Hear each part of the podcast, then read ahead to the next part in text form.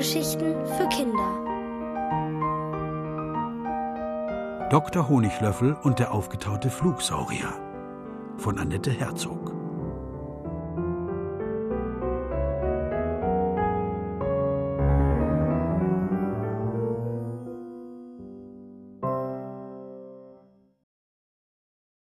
Was ist das beste Fest?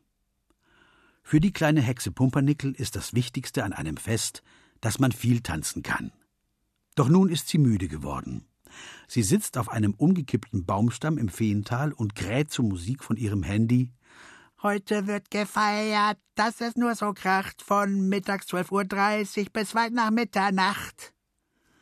Ihre Schwester Zuckerguss dagegen freut sich, mit den beiden Feen Fiona Fliegenflügel und Lilia Lilienblatt zusammen zu sein. Sie hilft ihnen, in ihrem Baumhaus aufzuräumen. Nur gut, dass sie hexen kann. So geht alles ein wenig schneller. Sie ist vorsichtig dabei, denn sie will kein neues Unglück anrichten. Ihretwegen ist der festlich gedeckte Tisch umgekippt, ihretwegen haben die Erdbeertorten ihre Erdbeeren verloren und ihretwegen klebt Schlagsahne an den Wänden des neuen Häuschens. Fiona Fliegenflügel und Lilia Lilienblatt haben rote Wangen vor Eifer, alles schnell wieder in Ordnung zu bringen. Für die Feen ist das Wichtigste, dass sich ihre Gäste wohlfühlen. Es ist ihre Housewarming-Party. Alle sollen ihr neues Baumhaus genauso schön finden wie sie.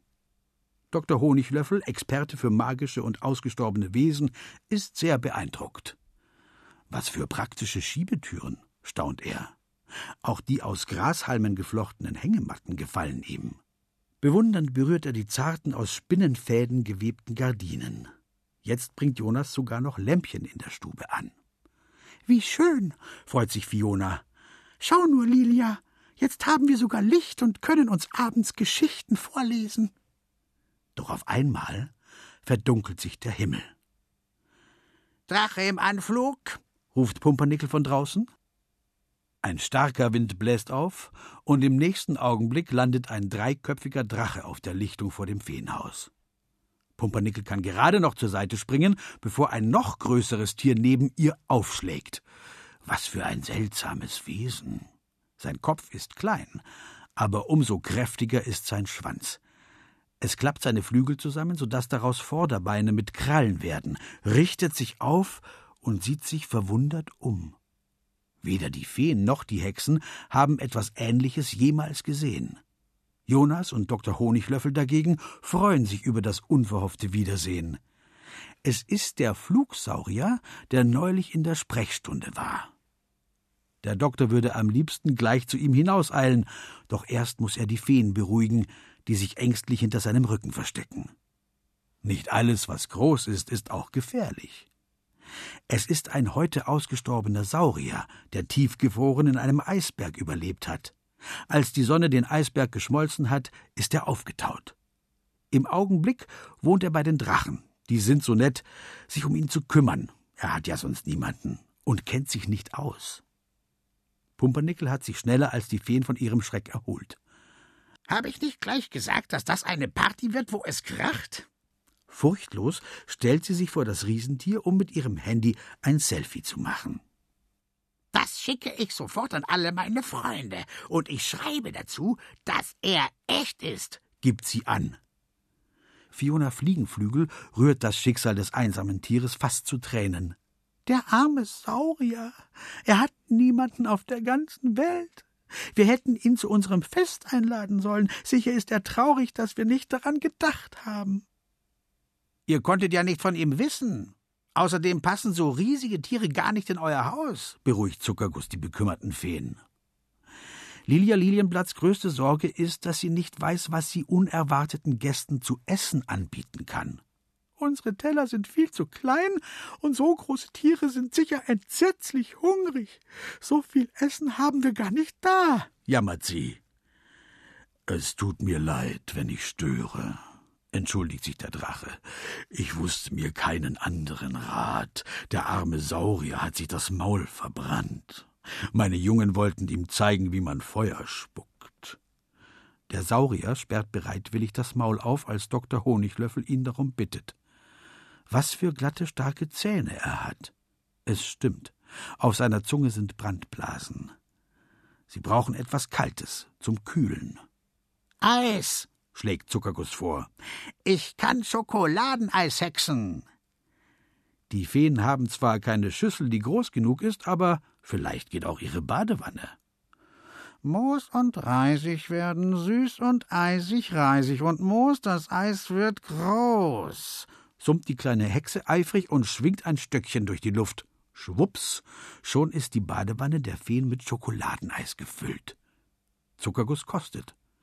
Es schmeckt wunderbar. Sie ist vor allem froh darüber, dass das Feenhäuschen beim Hexen diesmal nicht davon geflogen ist. Ich kann doch richtig hexen, stellt sie erleichtert fest. Die Feen sind froh, weil es dem Saurier so gut schmeckt.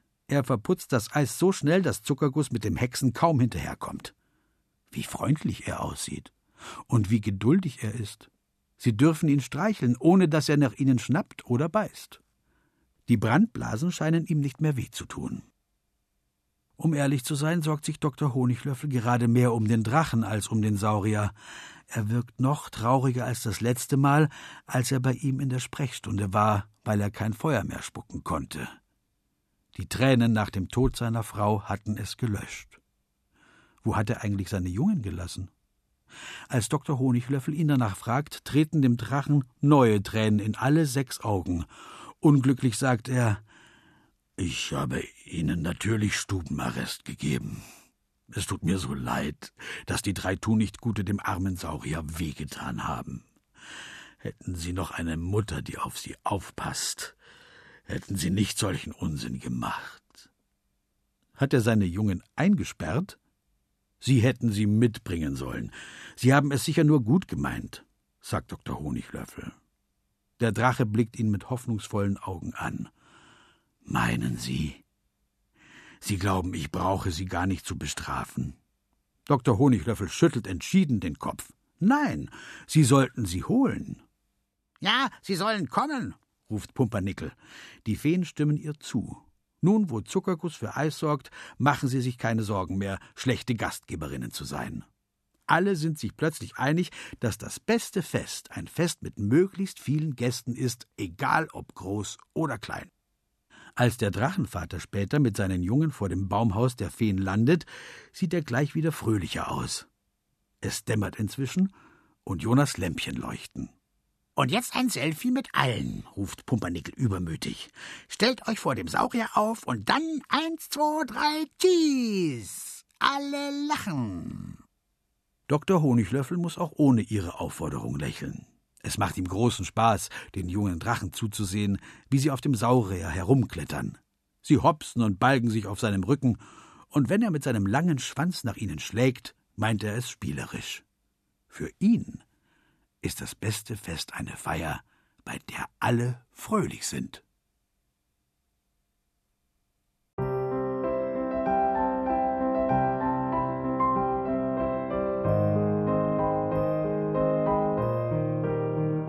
Ihr hörtet Dr. Honiglöffel und der aufgetaute Flugsaurier von Annette Herzog.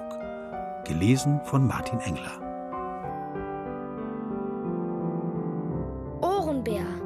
Hörgeschichten für Kinder. In Radio und Podcast.